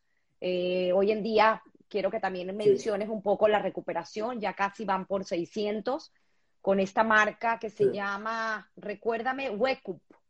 Wekup que es One, On, ¿cómo es? Ese es Quality Products. Quality Products. Es, impresionante. Pero en paralelo, pues obviamente tú estabas eh, formando una familia, te casaste en el 97 y pues también no fue fácil. No fue fácil, no. Es así. Yo digo que la vida está llena de, de problemas eh, esa es la cotidianidad, uno tiene que aprender a vivir con esos problemas y eso es otra de las enseñanzas de mi papá, que siempre tener la mente positiva, la mente, eh, ¿cómo decirte?, de ver las cosas de buena manera, pues, de ver las cosas, eh, creo que también ahí soy del club de Richie, ¿no? Que donde tratar de tomar las cosas con, con sentido del humor, jocosamente, hasta burlarse de uno, yo llegaría a decir, hasta bulearse a uno mismo, porque así hace que las cosas dolorosas sean menos dolorosas. Cuando tú te burlas de ti mismo, cuando tú te ríes de las cosas, esas cosas son menos dolorosas. Pero bueno, en, principio... Eh, y rescatamos el tema de la humildad, porque al fin y al cabo es, otra gran lección que, traes tú. Pero bueno, la, familia. parte que fue muy difícil de la parte personal fue la, la concepción de los hijos, ¿no? Que fue muy, muy complicado. Tú te eh, casas, tú te casas con tu actual esposa Adriana, Adriana sí. odontólogo, quien también hace luego un posgrado y ustedes dilatan un poco el tema de concebir familia, pues porque ambos estaban eh, aún disparándose en sus objetivos eh, profesionales. Así es, así es. Y entonces se nos, como que se nos pasó el tiempo y en el momento que dijimos, bueno, vamos a tener chamo, se nos hizo demasiado difícil, muy cuesta arriba, empezamos con los tratamientos y bueno, fueron cuatro tratamientos y bueno, los que lo han hecho saben lo difícil. Cuatro in vitro. Sí, señor. Entonces, bueno, finalmente el último que fue ya aquí en Venezuela, porque incluso fuimos a Nueva York, a la Universidad de Cornell, lamentablemente no pegaron, y el último aquí en Venezuela ya creo que ya iba a ser, o sea, ya estábamos incluso pensando en adopción. Eh, eh, finalmente pegó y pegó con morochos, que, son mi, mi Anabel y mi Andrés. Que hoy en día tienen cuántos años? En dos semanas cumplen 16, si Dios quiere. 16 años y brillantes ambos en el colegio. Así es, sí. Qué maravilla, qué maravilla. ¿Y qué pasa después? Bueno, después, fíjate tú, uno pensando que tenía, que alguno de los dos tenía algo malo, porque no era normal, que no, no, no pasaba nada, y resulta que llegó Alex así, sin avisar, cinco años después. Un regalo. Sí. Entonces, bueno, ahí tenemos a Alex que tiene 11 años ahorita.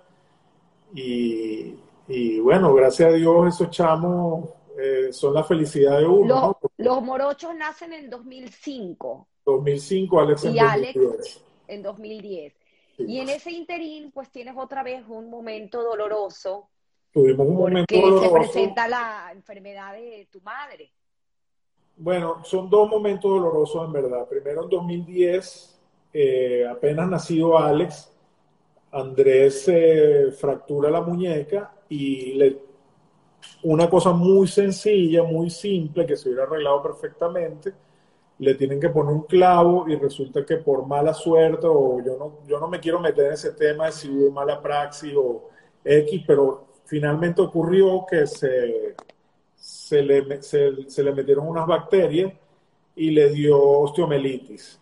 Entonces, ese pobre chamo con 5 años metió en una clínica 17 días con una vía metiéndole cualquier tipo de antibiótico, porque ni siquiera se sabía cómo atacar a esa bacteria. Entonces existía un riesgo verdadero de amputación. Entonces imagínate tú para un padre, bueno, tú lo vives, que te diga, no, mira, puede perder la mano. Horrible. Entonces, bueno, hicimos todo, nos movimos por todos lados, lo llevamos a Estados Unidos, lo vieron un pocotón de médicos, infectólogos, todo tipo, y gracias a Dios, al final, después de tres meses de, mucho sufrimiento, eh, logramos que, que, echara para adelante y que se le recuperara completamente su bracito. Wow. Entonces, bueno, eso fue el primer trancazo, ¿no? Y entonces después, como, sí, no, al revés, antes, antes, ocurrió que empezamos a notar que mi mamá estaba perdiendo facultades desde el 2007 ya, 2007-2008, y bueno, la diagnosticaron con demencia senil. Wow. Eh, mi mamá tuvo una enfermedad larguísima, es más de cinco años, Finalmente falleció en 2013 después de una enfermedad muy dura en donde, bueno, mi papá teniendo ochenta y pico de años le tocó bien, bien difícil porque obviamente es el que estaba ahí, estaba al lado de mi mamá, el que coordinaba todo, el que manejaba todo. que inclusive aprendió a cocinar con el libro de recetas de tu madre para que ella tuviera el placer de comer su, comida. Aprendió, a hacerla, aprendió a cocinar a los ochenta y pico de años porque no sabía ni freír unos huevos. Y aprendió a cocinar. Y, hay fotos, mi papá sentado en la mesa de la cocina, porque imagínate, con ochenta y pico de años no va a estar parado. Entonces, sentadito ahí, picando las cosas chiquiticas, meticulosamente como lo hacía él.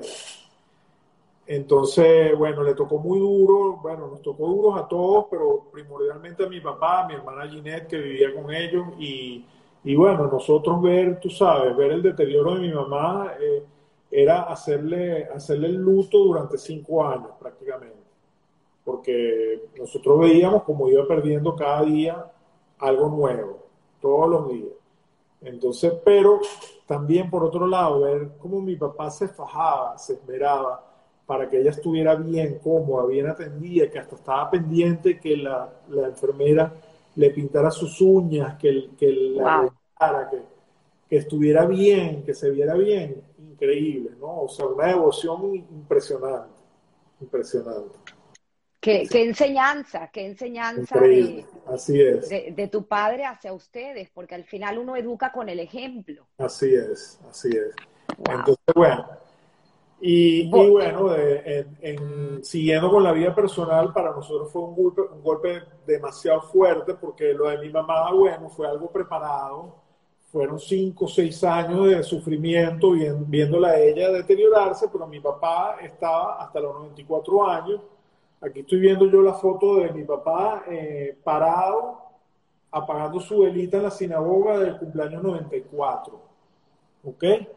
Eh, mi papá estaba perfectamente lúcido, el único problema que tenía era que estaba perdiendo la visión y el tipo era tan bravo que él iba a su sinagoga, agarraba una lupa y se ponía con la lupa a leer su, su tefilá, que se la sabía de memoria, pero igual la veía con su lupa.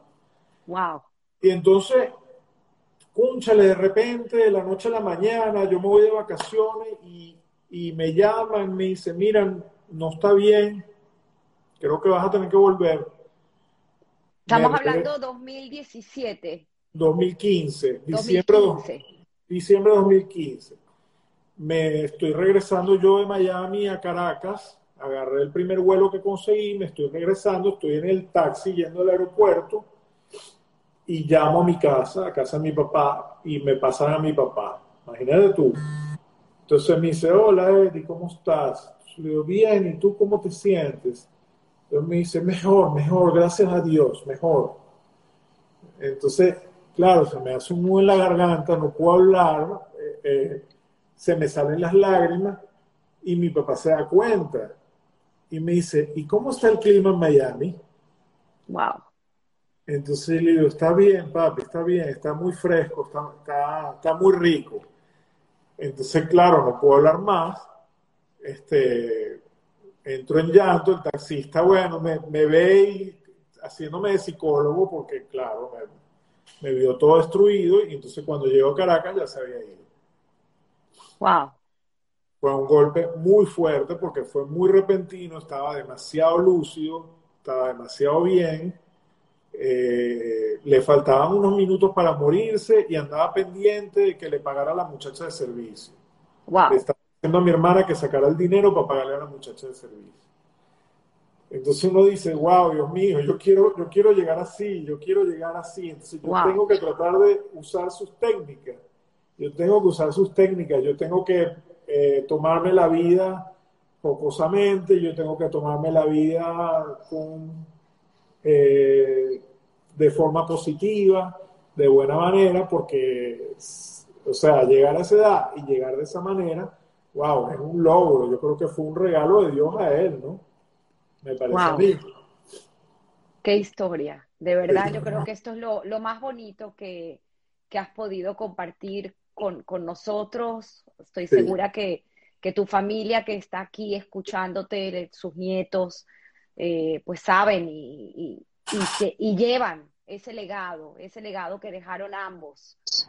E, esta, esta familia que salió, wow, es que a mí también se me hizo la piel expulsada, expulsada de, de, Egipto con una carta, recién casados, y, y, lo que lograron hacer de sus hijos, de verdad, o sea, un aplauso, un aplauso.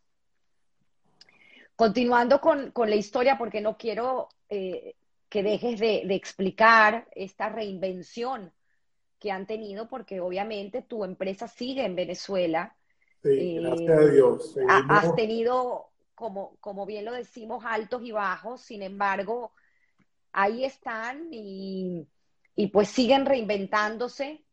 Eh, a partir del 2018, pues tuvieron varias experiencias, si quieres, sigue, contando un poco esa historia.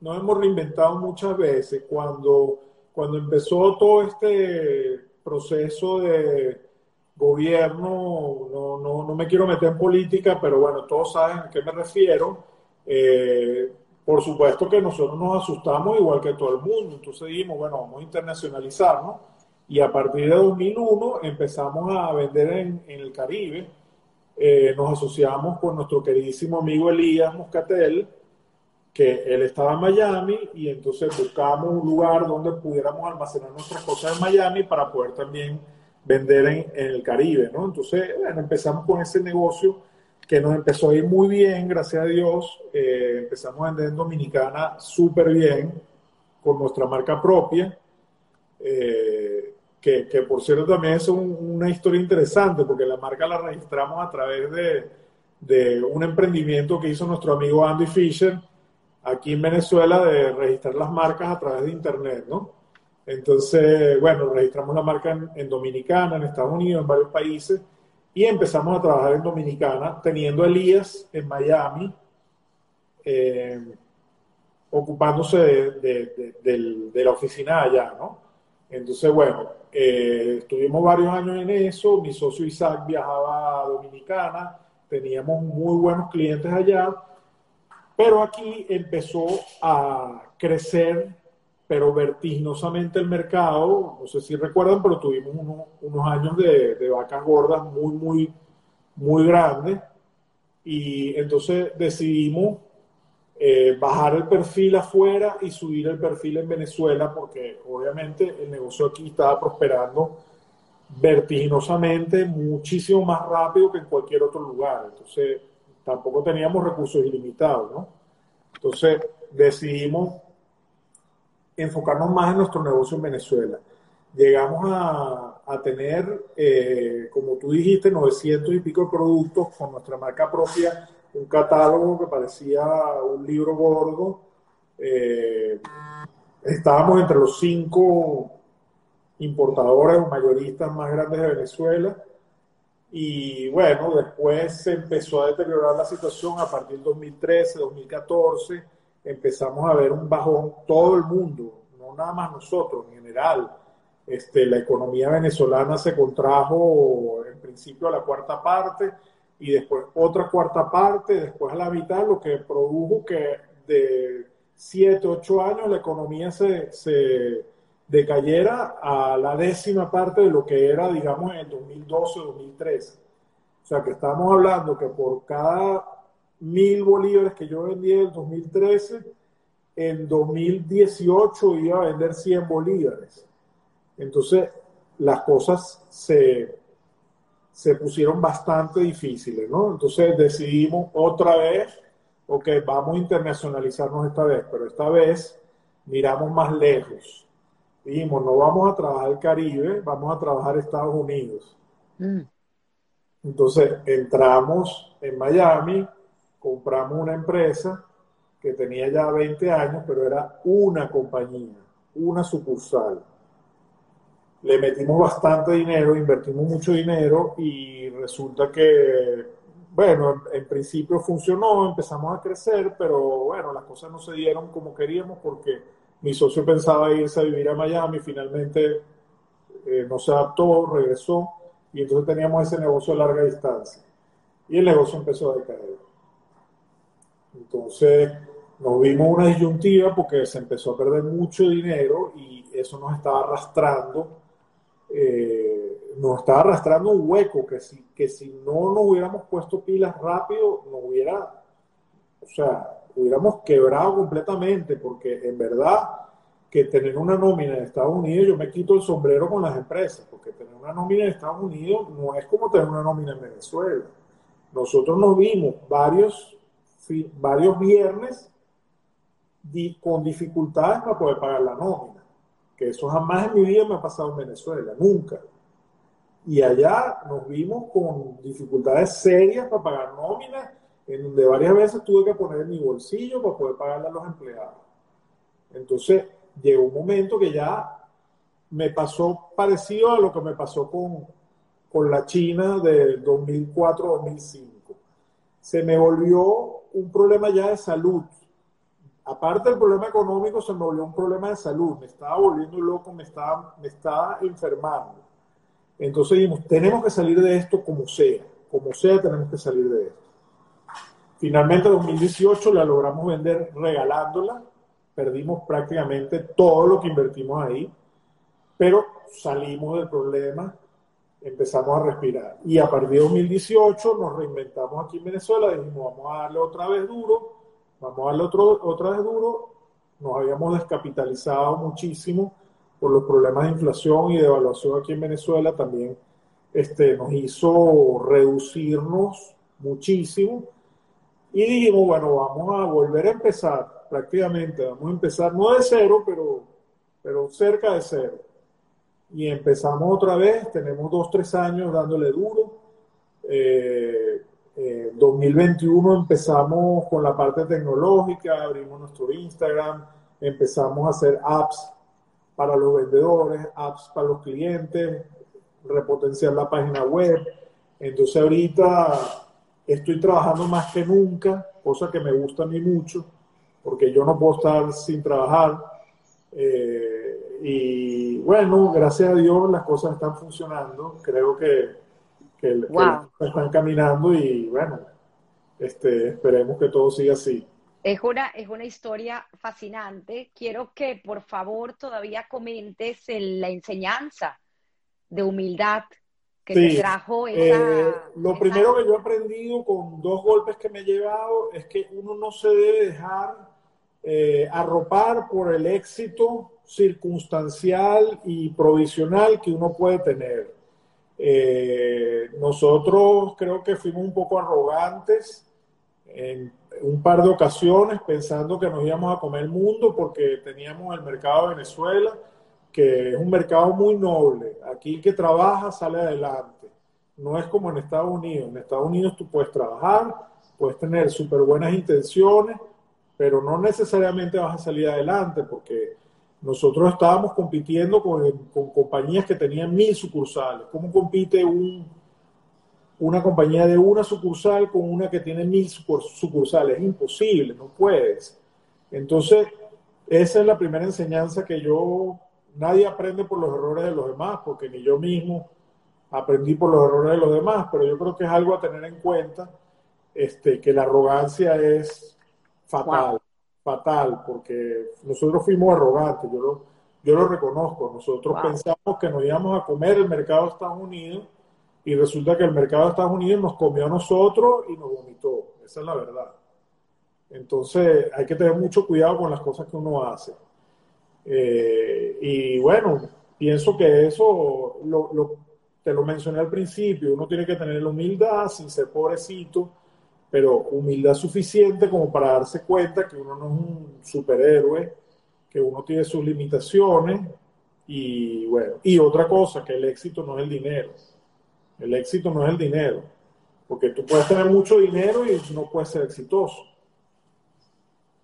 Entonces, esas son las dos cosas que yo creo que, que Lecciones, lecciones que tienes muy claras de muy Claras, muy claras. Voy a, voy a terminar con dos preguntas que siempre hago en el programa acerca, la primera, el consejo que le puedas dar pues a esta juventud que nos precede y la segunda, mi famosa, increíble pregunta a quien quiero y admiro Guy Ross acerca de la suerte y el trabajo. Pero antes de eso, quiero leerte algunos de los comentarios de tus compañeros y de tu familia que a lo largo de este hora 45 minutos han estado conectados con nosotros y mm, que dicen cosas como tu compañera, creo que es Antonella, yo sigo pidiendo la receta de sus espaguetis.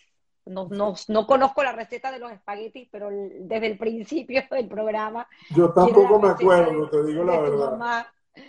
Eh, bueno, aquí tu hermana Monique dice algo muy lindo y lo quiero leer. Dice, Eh, Eddie, uy, casi se me va el teléfono. Eddie es muy preciso. A ver, aquí se me fue.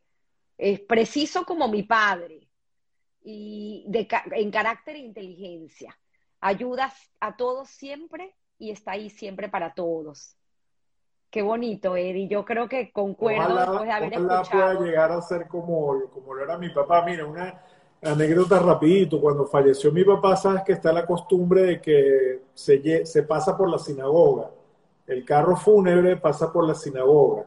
Entonces, toda la gente del, del área de San Bernardino preguntaba, cúchale, ¿quién se murió? Y entonces alguien, yo estaba ahí, yo estaba parado en la puerta de la sinagoga, nadie me lo contó. Y alguien le dice, no, el señor Raymond, el viejito ese que ayuda a todos. Ay. Ah, eso lo escuché yo con mis oídos. Wow, qué bonito. Y, otra anécdota, y otra anécdota que por eso te digo que yo no quiero dejar de, yo quiero dejar de trabajar un día antes de que me vaya de este mundo. Porque recuerdo a mi papá con 90 años me dijo, estoy aburrido, yo quiero comprar el kiosco de la esquina, el kiosco de periódico.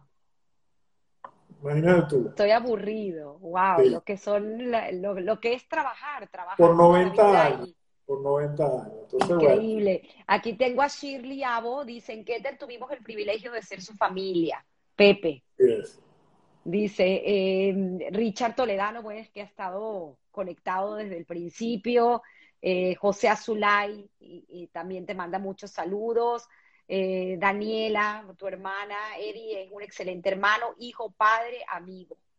Qué bonito, qué bonito, Eri. Bueno, nuestro querido chef Alberto, el chef Fregua. Eri, echa el cuento del baile del perrito en Señor Frog. No, no hay tiempo. No hay tiempo. Qué locura tus amigos, de verdad, increíble.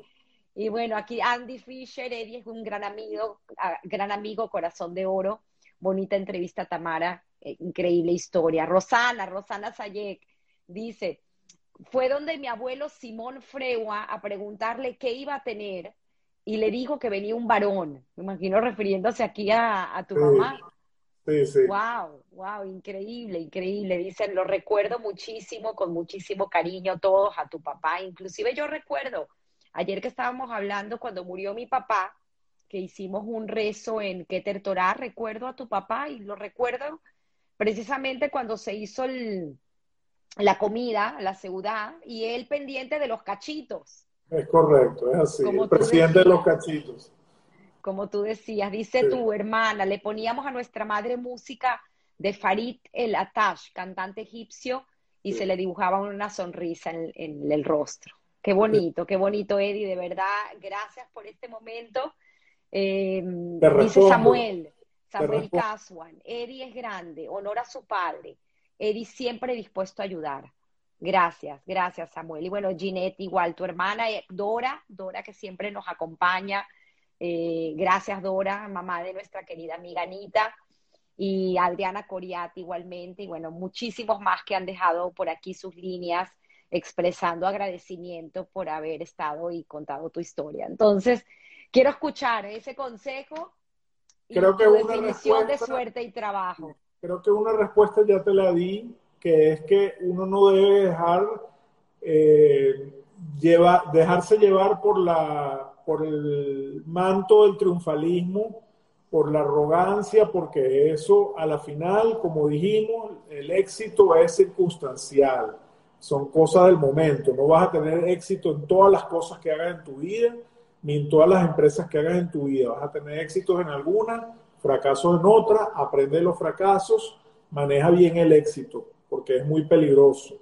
El éxito es muy peligroso, hay que tener mucho cuidado. Entonces, eso es lo primero que yo le, que yo le trato de decir a mis hijos, que no se eh, pongan demasiado gordos con el ego, porque el ego es lo que hace que uno se equivoque. El ego es lo que hace que uno cometa errores. Ahí me, te voy a interrumpir porque me recordaste una charla de, de un TEDx de un argentino médico que sacó un concepto llamado broncemia.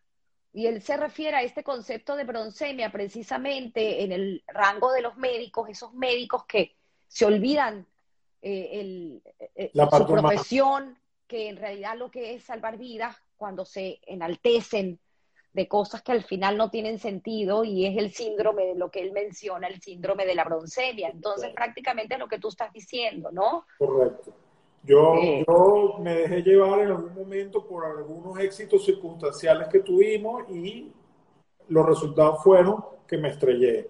Entonces hay que tener mucho cuidado con eso. Excelente consejo, Eddie. Gracias.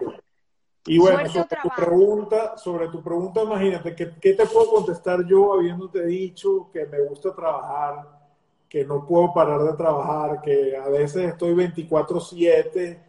Las únicas vacaciones mías son las vacaciones de los chinos, o sea, en el año nuevo chino. Esas son mis únicas vacaciones. Este, mira, eh, si es cierto, a veces la suerte juega un papel importante, pero si tú no vas y compras los tickets de la lotería, ¿cómo te vas a ganar la lotería por más suerte que tengas? Dime tú, tienes que trabajar para comprarte los tickets de lotería, estar en, en el momento apropiado para que tengas suerte. Si yo no hubiera tenido una empresa bien formada, bien cashier, bien eh, formal, en los momentos donde hubo aquí vacas gordas, a mí no me hubiera caído nada de lo que me cayó por más suerte que hubiera tenido. O sea, yo tenía que trabajar para que las cosas se me dieran. Si no trabajo, por más suerte que tenga, por más parnasá que caiga del cielo, no te va a llegar la suerte. Nunca. Entonces la suerte uno la tiene que trabajar. Puedes trabajar y puedes tener mala suerte también, pero definitivamente que las probabilidades, pienso yo, de que tengas éxito cuando trabajas son muchísimo mayores que si te quedas sentado esperando que tengas un golpe de suerte. Entonces, para mí siempre el trabajo es lo más importante. Eh, yo, yo, yo, no me consigo a mí eh, sin trabajar. Fíjate tú, yo necesito ir a China, tengo que ir a China. Y no he ido, ¿por qué? Porque hay una restricción ahorita en China que todos los extranjeros que vayan a China tienen que estar 10 días en cuarentena en un hotel, encerrados ni hablar, ni hablar. Yo necesito mi, mi, trabajo, yo necesito estar ocupado, yo necesito mantener mi mente en movimiento, inventando cosas, viendo ver cómo se le da la vuelta a esto que hicimos mal y todo eso. Entonces, para mí el trabajo es muy importante y eso es algo que yo, eso sí lo vi muy, muy, mucho en mi casa y eso es algo que yo quiero que estos niños lo vean también, tanto en mí como en Adriana. Qué bonito, Eddie, qué bonito. Bueno, yo agregaría que sí fue suerte que hayas nacido de Loretti Raymond y es suerte que tus hijos y tu esposa Adriana te tengan alrededor y es suerte también para tus hermanas el haber tenido la oportunidad de, de que fueras parte de la familia. Se te quiere muchísimo. Igualmente. Eh, muy emocionada, de verdad que fue un rato muy especial para mí el poder eh, tenerte en este espacio y que cuentes tu historia. Estoy agradecida y espero que esta grabación pues quede como, como un legado, como un legado de, de, la historia de tu familia y de tu historia personal y que pueda servir para muchos que te escuchan. Gracias. Así que gracias, gracias. Gracias a ti. Muy agradecido. Gracias. Bye bye. Besos, besos a todos y bueno, nuestras plegarias siguen para Israel. Exacto. Amén. Chao.